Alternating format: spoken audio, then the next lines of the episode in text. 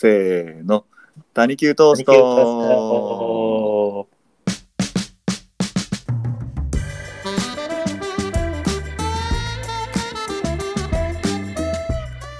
トはい、えー久しぶりなんでオープニングをちょっと忘れてしまうぐらいの 感じですが、えー私、塚さんです。でございます。よろしくお願いします。お願いします。さあ、えっと、まあ我々、こう、ポッドキャストやりながら、最初はね、金曜日配信、金曜日配信と思ってやってたけど、徐々に徐々にちょっとこう、スケジュールの合う合わんがあって不定期になっとるんですが、えーまあ、あの、聞いてくださってる方ありがとうございます。えーいつ配信するかわからん、もう、もはやゲリラ配信みたいになってるので、よかったら通知をオンにしておいてくれると、配信したタイミングでピコーンとなるかなと思います。そうですね。お願いします。お願いします。結構、その機能、最近になって僕も結構使うようになって、うんポッドキャストはもちろんですけど、まあ、YouTube とか、うんもう、そのフォロワーの YouTube だと登録チャンネルのやつを押してももう追いつけんくなってるんで、うんうんうんうん。まあ、適当にフォローしてるのもあるんですけどね。ただこれだけは見逃したくないっていうのを結構やっといたら、 Voicy もですけどね。忘れないですね。まあ、うちらのこれだけは聞き逃したくないと思ってくれてはるかどうかは別としてね。基本除外でしまあ、あの、空いた時間に好きなタイミングでお楽しみいただけたらね、本当にありがたいなと思います。はい。とはいえ、こう、なんていうのかな、あの、ポットもじゃないですけど、あの、いろんなポッドキャストでも谷球トーストの話題ょふわーっとしてくらはるところがあって、本当にありがたいなと思ってるんですけど、うんね、あの年末にそのクリスマスの下りでお伝えしたその関西女子とドライブしようとか屋根裏ハンドドリップとかアメリカに渡ってみましたかっこ仮とかそのあたりのポッドキャストの皆さんもあのちょいちょい反応してくださってありがとうございます。ありがとうございます。あとねあの僕好きなバンドがありましてあのチャイっていうバンドなんですけどそのチャイのはい。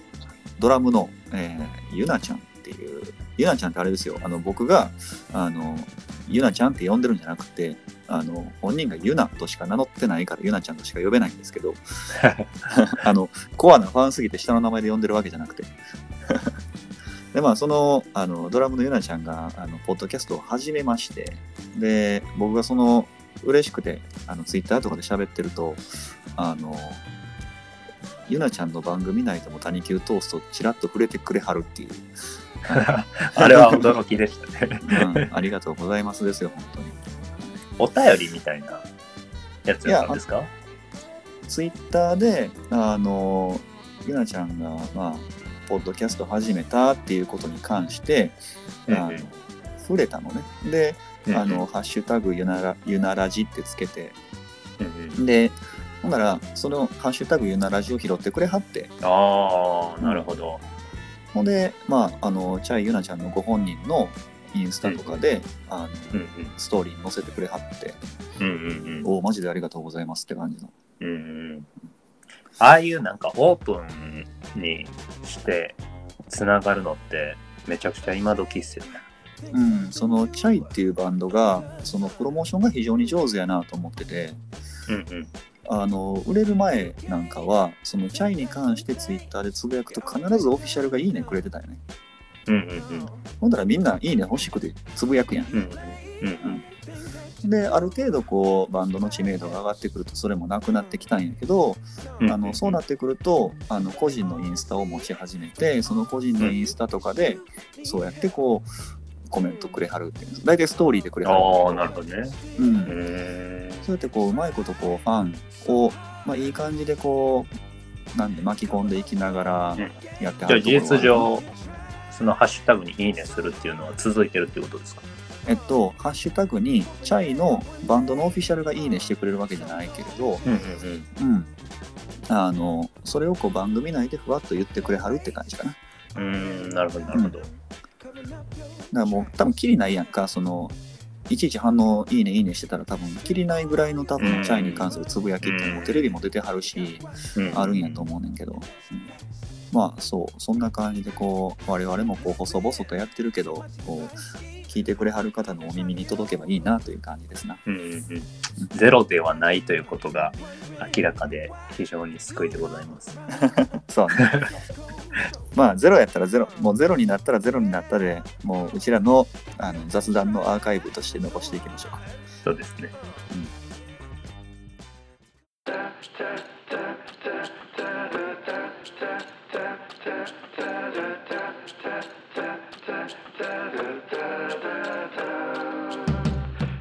さて、アーカイブといえばですよ。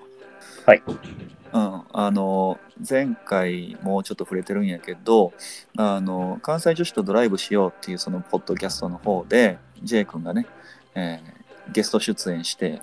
で、まあバックパッカーについて語った回っていうのが、えー1月15日に配信されてるわけやけれどもそれをまあ聞いて我々こう海外いろいろまあ仕事で行ったり遊びに行ったりこう行った中でその海外の国についてこういろいろ思い出しながらアーカイブを掘り下げていくような形で喋っていけたらなという。うんうん。そういうトピまあ、あれックで今日は,、はね、本当に、あの、谷球トーストでも触れることのなかったぐらい、僕にはなんか小さい経験になってたんですけど、あの、まあ、実際、あの、本編でも話しましたが、1年ちょっと海外にいたんで、話せば話すほど、結構いい経験、まあ、充実してたな、みたいなのを、あの、再認識しまして、うんまあそれを機に、えーまあ、その時思ってて帰ってきたらやろうって思ってたようなその外国人との出会いとかそういうのがなくなってるなと思ったんでまあそういう意識の再発見再認識にはめっちゃつながったんで本当ありがたかったですね。その本編その関西女子とドライブしようの本編はまあ詳しくはねあのぜひあのそっちの方も聞いていただいたらいいんやけど大体かいつまんでどんなこと喋ったん？まあ、僕がサラリーマン東京でサラリーマン4年やった後に辞めて留学をして、まあ、海外半周世界一周じゃなくて あのあの半周したっていう話をですねして、まあ、どこでどういうとこがありましたよ。どういうことがありましたよとかこういうことのこういう出会いがありましたよみたいなのを、まあ、あの掘り下げてくれたんですけど、まあ、僕が終わってからあの聞かせてもらっても結構網羅されてるなと思います。まあ、しゃべりうん。うんあの追加して喋ることは、まあ、いくらでもあるっちゃあるなとは思うんですけど今思えばね。ただあのざくっとまとめるにはめちゃくちゃよくまとまってると思っていてそうですね。今までもう谷球トーストすら紹介してなかった友達とかにもあのここであのバックパッカーの時に喋ってるからみたいな感じうんで、あの何人かは伝えましたね。それくらいまとまってたのでありがたいアーカイブになりました。自分のチャンネルじゃないとこで。そうあのその辺の経験こう J 君はこうあんまりこう大したことに思ってなかったことがその関西女子とドライブしようのお二人であったり聞いてた我々にとってあのえーそんなことあったんって思えることが結構盛りだくさんなんでよろしければそちらも聞いていただければ。でまあそちらもまあ聞いていただいたとある程度まあ想定してちょっとこう、こっちの谷球トーストではそのアンサー企画じゃないけど、うん。まあ、そうね、なんか補足することとか、あるいはもう一遍行きたいなとか、うん。そんなんも含めてちょっとこう、リキャップというか、うん、していけたらなと思うんですが、一個うん、僕があの終盤かな。結局どっか今行くならみたいな国で、イスラエルを挙げたんですけど、うんまあ、それは間違ってもいなくてでそれに補足じゃないけどもっと大きいなんか、まあ、夢とは言えないですけど、まあ、やってみたいなっていうことがあってそれがあのアメリカの縦断なんですよ。うん、うん、うん、うん。縦断の横断じゃなくて、あ縦断横断ってよくあるんですあると思うんですけど、うん歩いて縦断するというアクティビティって言わないですね、がありまして。おで僕あの他のエピソードで話してる通りあの登山うんにが趣味でしてですね。で、登山ではないロングトレイルハイカーっていうジャンルの趣味、スポーツをスポーツなここ1、2年で知ったんですよ。前の何やっけ？そのカフェバーの新しくできたカフェバーの話そうです、そうです。の流れやね。うん。そうです。で、そのロングトレイルハイカーっていうのは、登山でいうその頂上を目的にして降りてくるんじゃなくて、うん。まあ、本当にあの歩くことを目的にしていて、はいはいはい。えーまあ、1ヶ月とか半年とか、まあ、日本だと1週間とかのコースもあるみたいなんですけど、うんうん。あの歩くことが目的なんですね。うん。で、そのアメリカの縦断っていうのは、まあ、その世界の三大トレイルのうちの一つの PCT っていうやつが、あのうん。あるみたいで、まあ、僕も詳しくないんですけどね、うんうんうんパシフィッククレストトレイルって PCT なんですけど、ほうほうほうほそれってあの本当に許可証をアメリカからアメリカに申請して取ってで1日何人っていうのを限定されてるのを毎日何人ずつある出発してカナダ側かメキシコ側から、あのー歩くコースなんですね。一応北アメリカっていうことでいいんかな？あそうですそうです。うん。チリから行ってたらやばいもんな。でもそのコースもあありますけどね。おーね南北アメリカ大陸縦断はすごいな。そうですよね。で、それを、あの世界一周、半周したときに、うん。最後、最後か、まあ、出発するときに知ってたら、絶対やってたなと思って。あで、今、多分日本でも認知されてきてますけど、やっぱり数少ないロングトレイルハーカーをは少なくて、まあ、そのネットワークっていうのは本当に小さいみたいなんですけど、ーうんうんうん。ただそういう人の、あのうちの、まあ、有名な人、まあ、その三大トレイル全部歩いた人がいるんですけど、日うんうん本人で、うんうん。その人があのこの前話した通り近所にバーをオープンして、うん。で今そこコロナで閉めてるんですけど一回行ってきて、うん。うん。で行ったらやっぱ登山やる人とハイカーやる人ばっかなんですよ。やっぱり。うんうんうんうんうんなん。でお客さんとね。あのそうです。なんでもう話めちゃくちゃ弾むというか。うんうんうんうんうんあんま僕バーとか行かないんですけど、でもやっぱ、その店員さんがちゃんと、なんか、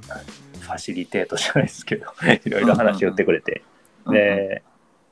大前提がもう山やる人なんで、うん。もう、本当おもろかったですね。なんかいい出会いというか。ね。うんうんうん。それアラスカまで行くことになるの？それとももうあのシあアトルぐらいで泊まるの？あバンクーバー。ああはいはいはい。カナダちょこっと入るんかな？シアトルなのかな？の絶妙にそこは詳しくないですけど、まあ、とりあえず短いことなんですね。いやもうそっからアラスカまで行ってうん。オーロラ見て帰ってくんかな思った、いや、それほんま壮大っすよね。うんそう。そう考えたらさほんまにアメリカってちょっと方角は違うけどそのフロリダの方とかも全然気候も違うやんか。うんうんうん。でほんま北はな今あのボストンの方なんかだいぶ大雪になってるらしいけど、今冬ね。うんあの雪ね。なあなんかなってるみたいだけど俺でも前前の前だから前仕事でそのボストン一緒に行った時あはあ、はい。そうでもなかったけど何年前？5年前ぐらいにそのアメリカ結構行ったのよはい。うんその時はフィラデルフィアぐらいからもう雪でだから多分それが3月末から4月やったんやけど3月末にもあのアメリカ北部あの特に東海岸大雪降ってたから、うん。なんかこうイメージしてもらいたいんやけどなんかホームアローンとかでさ結構ニューヨーク雪降ってたりするやんか、積もってますね。うん、ああいうの時々あるよね。だからこううん。アメリカってこうやっぱでかすぎて地方によって全然こう気候が違うから、うん。そういう意味では面白いんかもしれんね。うん。カリフォルニアなんかもう年がら年中半端みたいなもんやんか。そうですね。アメリカは本当に、あの、僕、世界一周ではまさかの行かなかったんですけど、うん。あいつでも行けると思ったんですよね、どこ、まあ、どこでも。なんで、あの、アウトバックばっかり行ってましたけど、うんうんうんうん。まあ、なんで、まあ、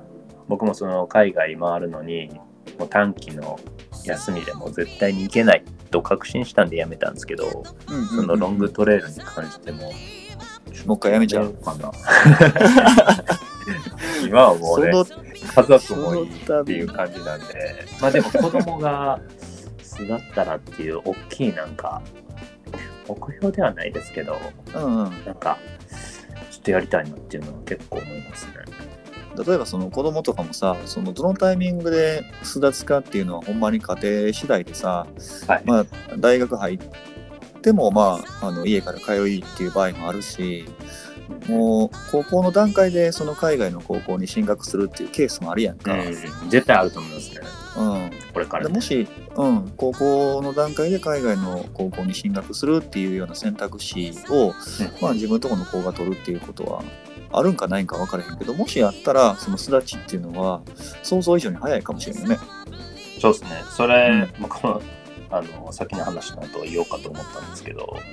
なんか大学出たらっていうよりかは、もう、なんか子育てのイメージですけども、もう中学とか高校で、なんか地方の、日本の田舎の学校行けるみたいな制度あるじゃないですか。うんとかうんあの、全寮制とか、まあねああるよね。と、そうですね。あの、まあ、台湾とか、まあアジアの大中高もね、行けるようになってくると思うんで、その辺ってめちゃくちゃ選択肢に入れたいなと思ってるんですよね。そうよね。まあ子供の性質にもよるけどな。うん。うちはその、まあ、割と子供がべったりなところもあるからだからもうであの地元でその子供同士が結構みんな仲良くやってるからうん。だからまああえて離れる必要ないかなっていう感じで、うん。もうこのまま中高と大阪で過ごすんかなっていう感じはしてんねんけど、でまあそのアメリカの話に戻るとその5年前にそのアメリカ行った時っていうのが結構いろんな地方に回るこれ仕事やったんやけど、うんうん。結構いろんな地域回ってえっと最初ワシントン DC から入ったのかな？うんうん。でフィラデルフィアニューヨーク。でニューヨークからシアトル飛んでうん。でシアトルからデンバーに飛んでうんうん。デンバーからニューオーリンズに飛んでえ。飛んで あそれはもう地理的な都合無視であれですね。あのスケジュールがそう組まれてたっていうことあそうそうそうそう。そそれぞれの仕事がそこそこで組まれてうんて、で全部飛行機で移動したんやけどうんうん。あ違う。フィラデルフィアからニューヨークだけかな、うんあのバスで移動して。ますね。はい。うん。それが全部飛行機だったんやけど、うんうん。で、えー、とニューオーリンズから、えー、とデトロイト経由で、えー日本帰ってきたんやったかなもうなんか記憶も曖昧なぐらいやけど。あ僕もねあのー あのカンドラでうん。話させてもらってる時に地図見ながら話そうと思ってたんですけど、ああなるほどもう忘れるんでどこ行ったか。んうん どこの次どこ行ったか。そうそう。そんな感じでこうもうどこ行ったかわからんぐらいこう仕事で転々としてて。でまあ飛行機で移動したのがいや個人的には飛行機がめっちゃ好きでさ。だからまあ徒歩で縦断とかはまあ俺のキャラ的には考えられへんねんけど、考えられないですね。うん、普通考えられないですからね。まあせいぜい車やでな。はい。うん、いやにしてもなんかこう手短に行けるんやったらもう手短に行ってしまいたいっていうのとうん。あと飛行機嫌いっていう人も結構いてはるやんか。うん。俺結構飛行機好きでさ。確かに地方都市やったらねうん、あの12時間ですもんね。うん、そうなのよ。で飛行機乗ってる間の拘束されてる感じも嫌いじゃないのよ。うんうんうん。あのなんていうの？短時間やといいですよね。うん、座る以外に何もするなって言われてるあの感じ、うんうんうん。うん、あの感じが結構好きで。まあでも立てますしね。あの新幹線もあそうそう。うん。なんやろなんか他にできることがあったらあのあれあの用事しなこの用事しなって家とかでも思ってまうんやけど、うんうんもう何もするなって言われたらもうなんか安心して何もせんでいいみたいなさ、うん。うん確かに。うん、だから飛行機結構好きやからい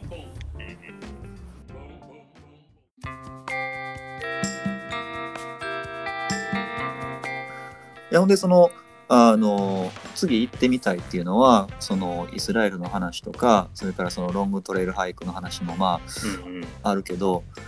住むっていう観点に立ったらどうやろそうですね僕も海外回ってる時海外あれ言ったあの海外に住もうと思って出たんですけど、うん。まあ結果やっぱ日本で、まあ、食事と友達っすね。あ例えばまあ乳児に住んだとしても、その時から知り合う友達しかいないじゃないわけじゃないですか。あでも日本ってちっちゃい頃の親友とかいっぱいいるし、うんで今も、まあ、月1とか年1で会うあの友達とかそれがなくなるんかと思うと結構、まあ、ネイティブの、あの外国人のその欧米圏のノリは好きですけども、うんうんうんうんうんうん。こう浅くなるなと思って、ああ、なるほどね。はい、でそれですかね、まあ、やっぱり英語圏の人とは明らかに文化が違うんで、うんあの好きでもそれに完全に適応するぐらいぶっ飛んではないなと思ったんですよね僕は。ああ、なるほどね。はい自分はもうあれやわ、その住む、日本以外に住むって考えたときに、親が年老いていったときに、何かあったときにすぐそばにいたいっていうのがあったから、うん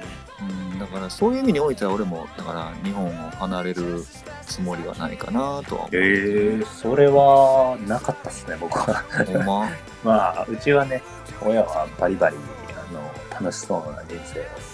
ああ、そう。やってますんでその心配が年齢的にもまだまだないっていうのもあるかもしれないですけどね。だから俺、ずっと堺市に住み続けてるのも、そういうところが結構あって、えその、まあ、実家がまあ堺で、で、自分自身堺が好きっていうのはもちろんあるで、その、はい。遊ぶ時はそれは大阪市内行くけど、はい。あの、堺に住んでることがすごく心地いいというか、ううんん文化的にも魅力的やし、うんで、じゃあそこからどこ違うとこ行くっつって、まあ、あの、半年イギリス留学行ったけど、うん、堺を置いて他のとこに住むっていう感覚は全然なかったし、で、まあ、ああの、一昨年から去年にかけて父親が入院してんけど、はい。もうその時もまあ、あの仕事休んでその入退院の手伝い行ったりとか、うん、あのああそれは直面する世代ですね。そうそう。でまあ別に